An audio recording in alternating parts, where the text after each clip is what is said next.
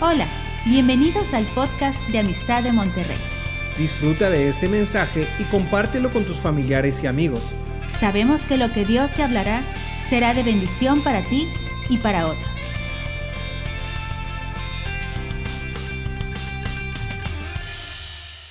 Eh, quisiera que me acompañaran, no va a tardar mucho por los tiempos, pero a Segunda de Reyes, capítulo 5, lo van a poner ahorita aquí en la pantalla. Y bueno, yo le titulé a, esta, a esta plática, a esta predicación, eh, creerle, o sea, hay que creerle a Dios. Dice capítulo 5, versículo 1, vamos a ir desmenuzándolo, Namán general del ejército del rey de Siria, era varón grande delante de su señor y no tenía y lo tenía en alta estima porque por medio de él había dado Jehová salvación a Siria. Era ese hombre valeroso en extremo, pero estaba leproso. Era un hombre, Namán, era un general, era, era sirio, era el segundo al mando, era un VIP, era una persona eh, con mucha autoridad eh, tenía todo, por llamarle así, pero estaba leproso. Y, ustedes saben que en ese tiempo la lepra era incurable. Entonces tenía ese, ese problemita este hombre. Dice, dice el 2, y de Siria había salido bandas armadas y habían llevado, llevado cautiva de la tierra de Israel a una muchacha, la cual servía a la mujer de Naamán. O sea, quiero que entiendas que dentro de los planes de Dios, lo que como Dios empieza a caminar, empieza a crear, Dios traía un plan y Dios traía ya un propósito desde antes de que tú nacieras. Dios establece los tiempos en nuestras vidas sin que nos demos cuenta en ocasiones, hasta que suceden las cosas nos damos cuenta que es Dios. Y aquí tú puedes ver, pues pobre muchacha, este, la agarran, se la, se la llevan cautiva y tú puedes decir, pues pobre muchacha, pero esa muchacha estaba dentro del plan de Dios. Y, yo, te, yo te, comentaba en la primera rápidamente que yo soy de Linares y en una ocasión me invitaron una, había recibido a Cristo y me invitaron a una, a una, a una fiesta navideña un diciembre y yo no quería ir, la verdad. O sea, fui en contra de mi voluntad yo no quería ir. Y, pero fue tanto la presión que fui y estuve ahí, me paré y estuve en el auditorio, ahí en el auditorio, un chiquito que estaba en Linares, y empezaron a salir las, las diferentes obras, y dentro de esas obras pasó un grupo de muchachas con panderos y banderas y eh, haciendo una, una, obra navideña, así una danza, y ¿quién crees que venía ahí? Venía la que hoy es, mi esposa. Entonces aquí la, la que me regaña. Bien, eh, entonces eh, a lo que voy, lo que te trato de decir es que no son casualidades, o sea, tienes que entender que Dios va preparando los momentos, los tiempos, eh, para cuando va a suceder lo que Él quiera que suceda. A veces nosotros somos tan desesperados y queremos las cosas para allá y, y, no suceden las cosas porque no es el tiempo de Dios. Cuando entregamos nuestra vida y nuestro corazón a Él, Dios detiene a veces lo que tú quieres porque, porque te ama y te quiere bendecir más adelante. Lo que le sucedió aquí a, a, Naamán con esta muchacha que fue cautiva, pero fue, fue la, la, encargada de hablar con la mujer de Naamán, con la esposa de Naamán. Y le dijo, en el 3, esta dijo a su señora, si rogase mi señor al profeta que está en Samaria, él lo sanaría de su lepra. Entrando Naamán a su, entrando a su señor, le relató diciendo, así y así ha dicho una muchacha que es de la tierra de Israel. Y el rey le dijo, el rey de Siria le dijo, anda, ve, yo enviaré cartas al rey de Israel. Salió pues él llevando consigo diez talentos de plata y seis mil piezas de oro y diez mudas de vestido. Quiero decirte que aquí es cuando Dios, Dios hay una orden y Dios es, tú eres, e, e, eres, eres em, elegido, no, no elegidos, Dios te usa para algo, Dios, tú vas recomendado por Dios. O sea, vas recomendado y ya llevas cartas de Dios. Cuando nosotros salimos a alguna parte, a alguna iglesia, vamos representando Amistad de Monterrey, o si vamos a una iglesia de la red de Amistad de Monterrey, vamos representando al pastor Rodolfo. Este, en una ocasión cuando salimos, fuimos a España y Rodolfo, el pastor, habló con el pastor Elias Tepper y le dijo, va a ir Marco y Marta y su hijo, atiéndolos por favor. Fue una carta. Llegamos y nos atendieron de maravilla, un, departamento amueblado. ¿Por qué? Porque había una recomendación atrás de nosotros. Aquí pasa lo mismo. El rey de Siria manda una recomendación, manda cartas al rey de Israel y dice, va este hombre. Pero fíjate, tomó también cartas en el 6 para el rey de Israel que decía así, cuando lleguen a ti estas cartas, sabe por ellas que yo envío a que, envió a ti mi siervo Namán para que lo sanes de la lepra. O sea, quiero que veas que no hubo ni un tipo de, cordialidad. Siempre le dijo, te voy a mandar a, mi siervo y quiero que lo sanes. Él pensaba que, el rey era el, era el, profeta. O sea, no hubo un, eh, oye compadre, ¿cómo estás? Ahí te mando, ¿cómo está la comadre? ¿Cómo está? No, nada, simplemente lo sanas porque lo sanas. Y en el 8, cuando, en, eh, el 7, cuando el rey de Israel leyó las cartas, rasgó sus vestidos y dijo, ¿acaso soy Dios que mata y da vida para que éste envíe a mí a que en un hombre de su lepra? Considerad ahora y ved, eh, eh, considerad ahora y ved cómo busca ocasión contra mí. O sea, el rey de Israel pensaba que era, que era, que era, que era contra él, que era, que era un, problema contra él al, mandar a, a, a Naamán. En el 8, cuando Eliseo, el varón de Dios, oyó que el rey de Israel había rasgado sus vestidos, envió a decir al rey, no te preocupes, tranquilo, o sea, tranquis. ¿Por qué has rasgado tus vestidos? Venga ahora a mí y sabrá que hay profeta en Israel. Entonces, ahora sí, le mandan la bolita de Naamán, se lo mandan a Eliseo. 9.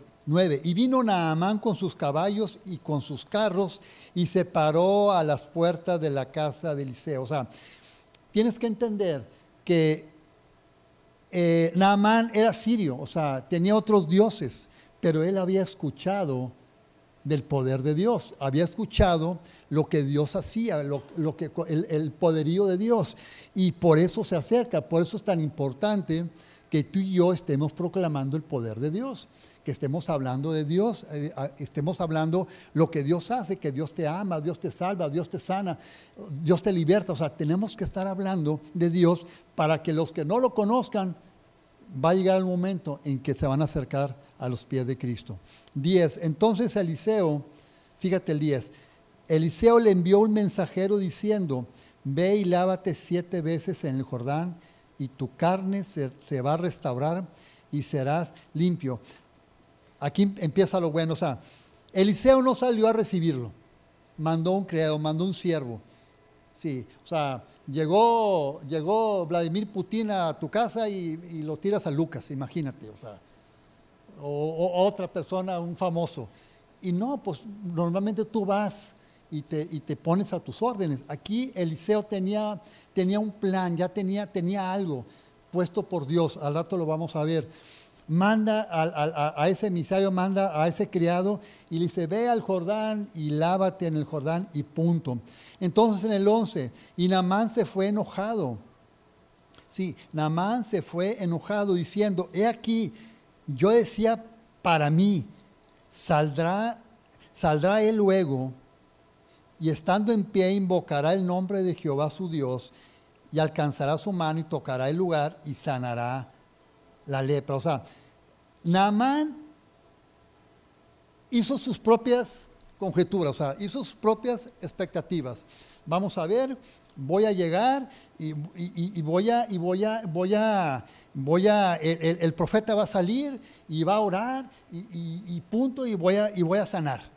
él hizo sus propias conjeturas aquí cómo tenían que, que salir las cosas.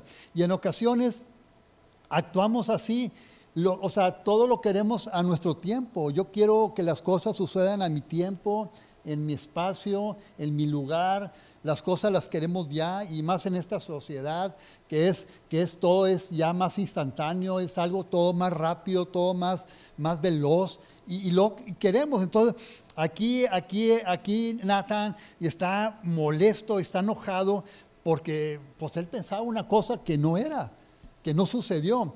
Segunda de Corintios 1:20 dice, las promesas de Dios son sí y amén.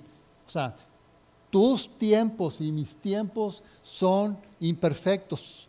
O sea, tus tiempos y mis tiempos no son los de Dios. Los tiempos de Dios son los perfectos, son los que tenemos que estar buscando y no estar, así, y no estar caminando bajo tus tiempos, porque eso nos va a traer grandes dolores de cabeza. Ahora bien, eh, aquí dice que Namán se enojó, o sea, él se impacientó. Dice Salmo 40, del 1 al 3, pacientemente esperé en Jehová. Es otro punto, tenemos que ser pacientes, tenemos que ser pacientes para lo que Dios quiera hacer en nuestras vidas. O sea, a ver, yo en, su momento llegó un punto que decía, Señor, pues ya, yo ya me quiero casar, pero no porque ya me quiero casar, pues, pues pasó, no, no, conocía a Marta en ese momento, la conocí hasta después porque era el tiempo establecido por Dios. Entonces, tú tienes que aprender a ser paciente tú y yo. Si las cosas no se dan, no las obligues, o sea, no le trates de ayudar a Dios.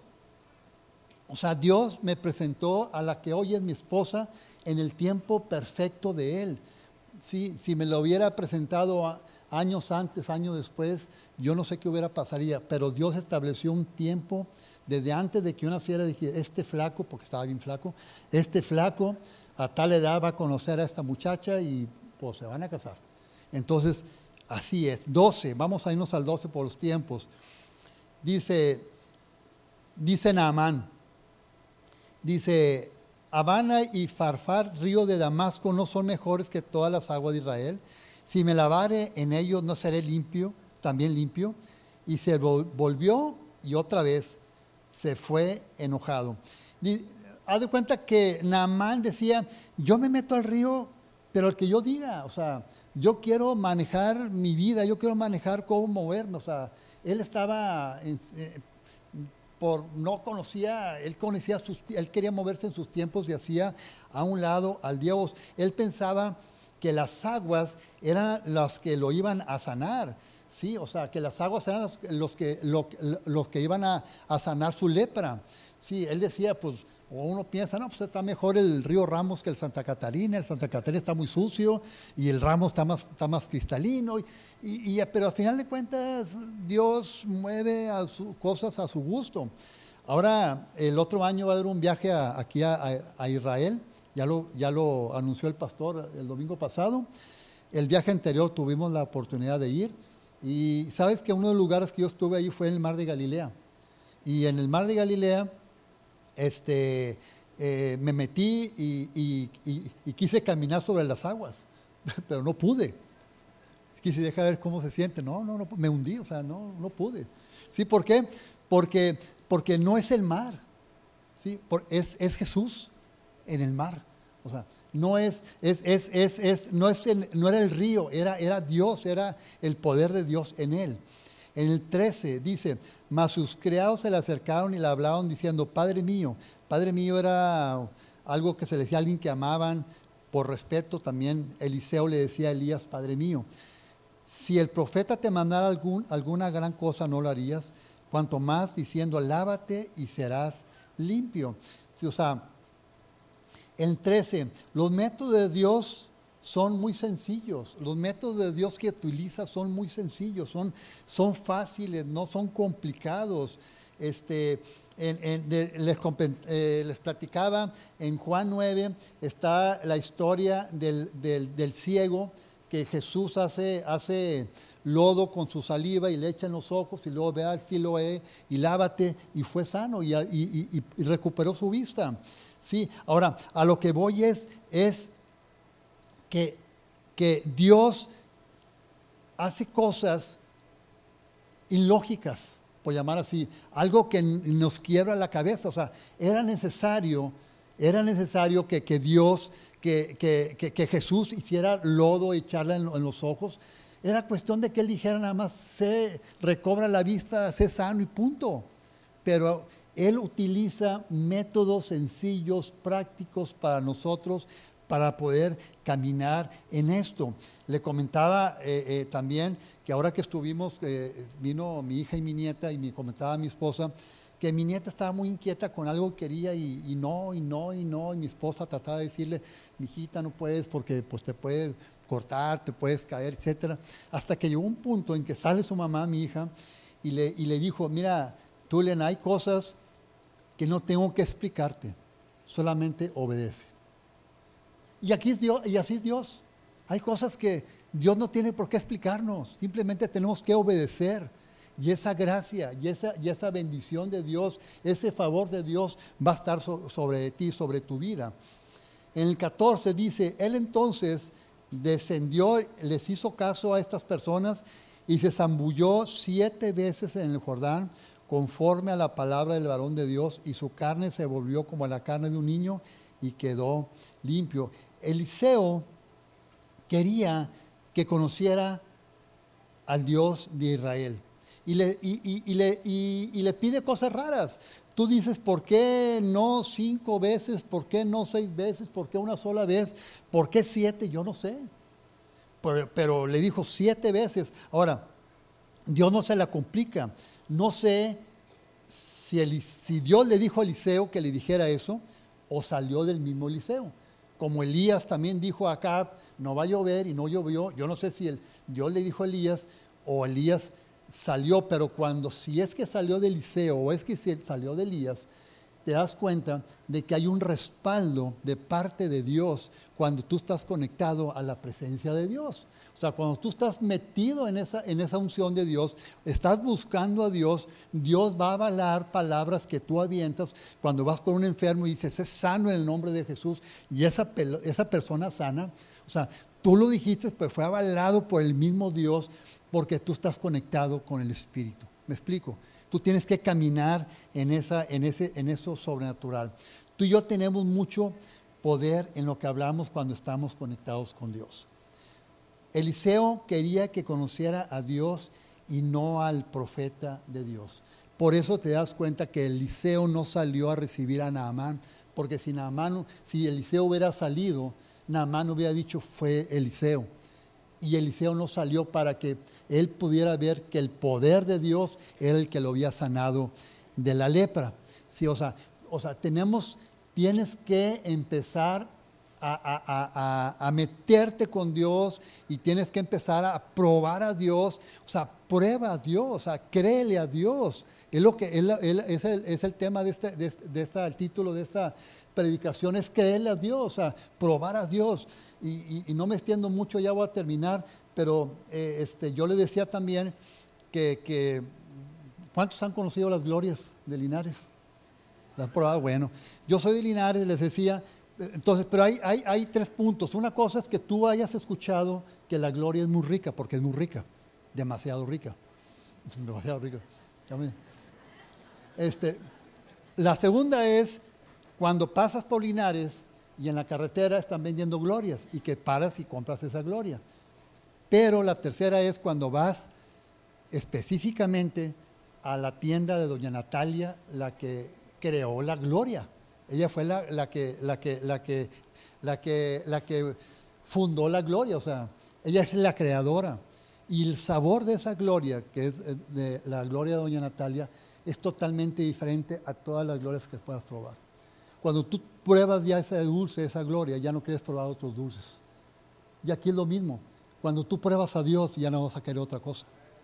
Cuando tú conoces y experimentas a Dios, ya no vas a querer regresarte a lo que andabas porque vas a ver que hay un Dios poderoso que es el que avala y protege y cuida tu vida, la tuya y la de tu familia.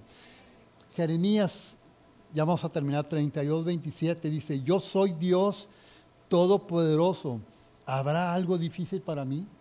Dice, yo soy el todopoderoso. O sea, él mismo está diciendo, yo soy, o sea, no hay, no hay ni arriba ni abajo, no hay nadie. Yo soy el único Dios. ¿Habrá algo difícil para mí? O sea, es una forma de decirte, eh, nos está diciendo, o sea, créeme, o sea, créeme que no hay nada difícil para mí.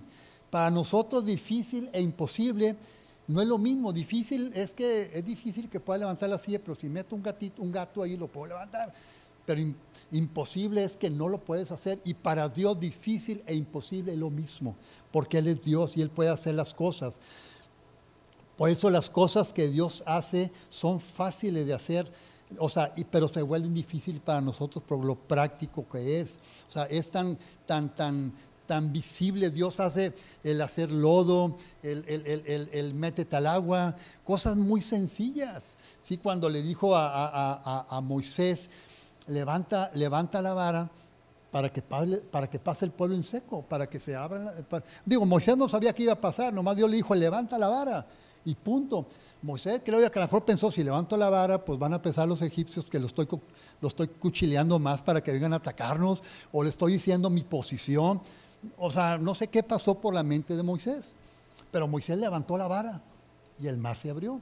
Y les comentaba en la mañana, me acordé de una anécdota de, un hijo de pastor que se acabó la reunión y estaba el hijo y, en la comida, y oye hijo, ¿qué aprendiste? Y no, pues fíjate, Oscar, Oscar Ayvet este, nos platicó una historia de, Moisés, que llegaron al mar y ¿qué crees que pasó? ¿Qué pasó? No? De repente llegaron destroyers, barcos destroyer y llegaron portaaviones y empezaron a bombardear a los, a los egipcios y salieron los aviones y empezaron a tirar bombas y bombas y bombas y mataron a todos los egipcios. Y el pastor casi, no Rodolfo, casi se, se, se, atraganta y pero ¿cómo está eso? ¿Cómo que, quién te dijo eso? ¿Te, enseñaron eso? Dice, no, papá, lo que pasa es que si te platico cómo es, no me la crees. O sea, era más fácil decir que había portaaviones y destroyer que decir levanté la vara y se abrió el mar. Pero al final de cuentas, cuando tú hay una obediencia de, tu parte, lo haces. La otra es cuando dice, ah, cuando dice, eh, va Jesús, dice, echa la red. En mi nombre, echa la red. Es que no hay peces, tú echa la red en mi nombre.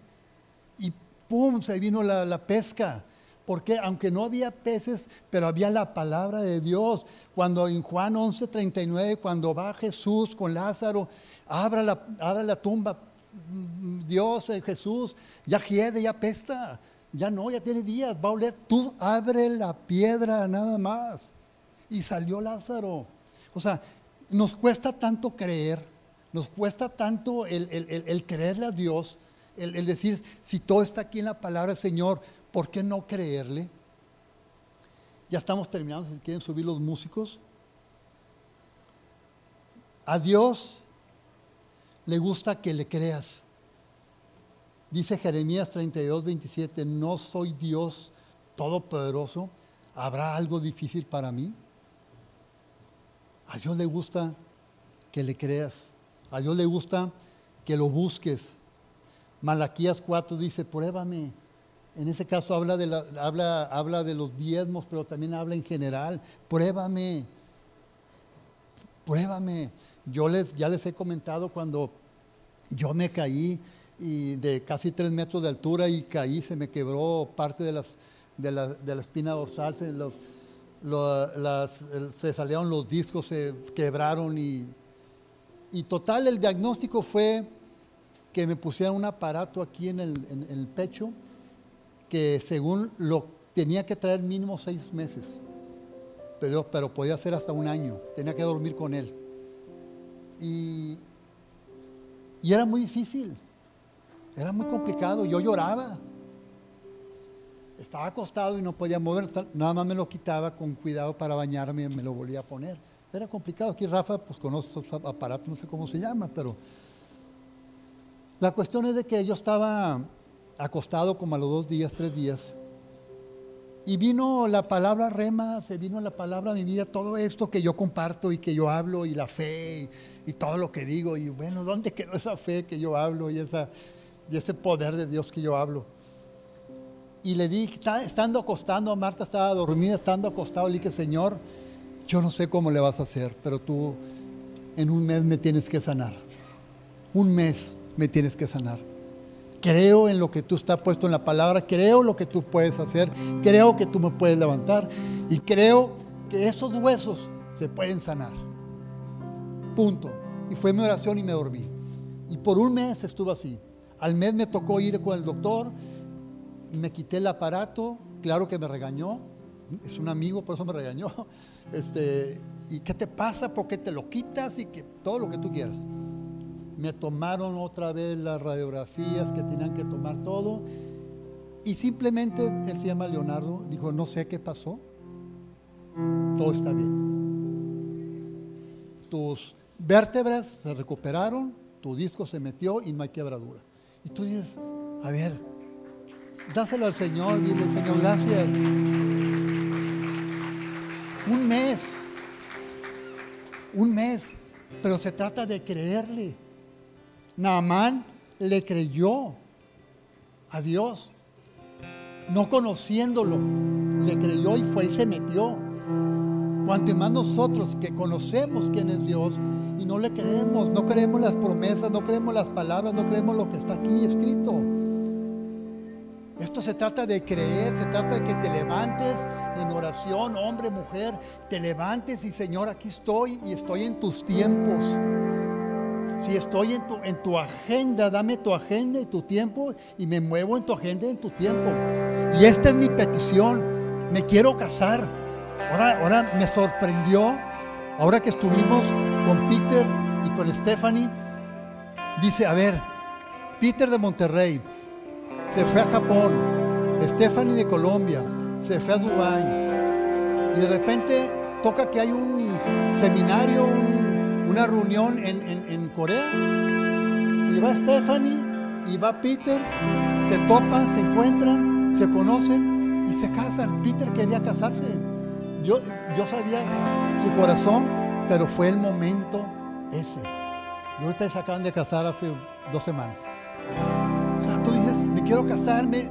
Esto es, cálmate, métete en ese río, métete en los tiempos de Dios, deja que Dios actúe y todas las cosas empiezan a caminar correctamente. Dice aquí, acuérdate lo que dice el Señor, ¿habrá algo difícil para mí? ¿Habrá algo complicado para mí? Dios no resiste la oración. Dios no resiste la adoración cuando genuinamente lo hacemos. ¿Hay alguno que está pasando por alguna situación? ¿Que está orando por algo? Ahí, ahí sentado, levanta tu mano. Levanta tu mano, levanta, no tengas miedo. O sea, eres tú y Dios, Él te está viendo. Ahora te voy a pedir, ponte de pie, vamos a hacer, vamos a hacer algo. Ponte de pie. Eliseo no fue con Namán, porque no quería que fue Namán, que fue Eliseo. Aquí nadie se va a acercar a ti y, te va, a, va a orar por ti ni te va a tocar. Para que veas que lo que va a pasar, lo que va a suceder, lo que está a punto de suceder, es obra de Dios y no del hombre. Levanta tus manos y dile, Señor, te creo. Dile, te creo. Y empieza a hablar lo que hay en tu corazón, qué estás pasando. O sea, Señor, estoy enfermo, no me quiero casar, este, mis hijos, mi esposa, mi esposa, no sé lo que traes, pero solamente tú y Dios lo sabe. Levanta y dile, Señor, aquí estoy, te creo. Te creo, Señor. Me quiero sumergir en esas aguas. Quiero ser limpio y quiero ser libre. Te quiero a ti, el Dios de los imposibles. El Dios que no hay nada difícil para Él. A ti te creo, Señor. A ti te creo. Esperamos que este mensaje te ayude en tu vida diaria. No olvides suscribirte y seguirnos en nuestras redes sociales. Somos familia amistad.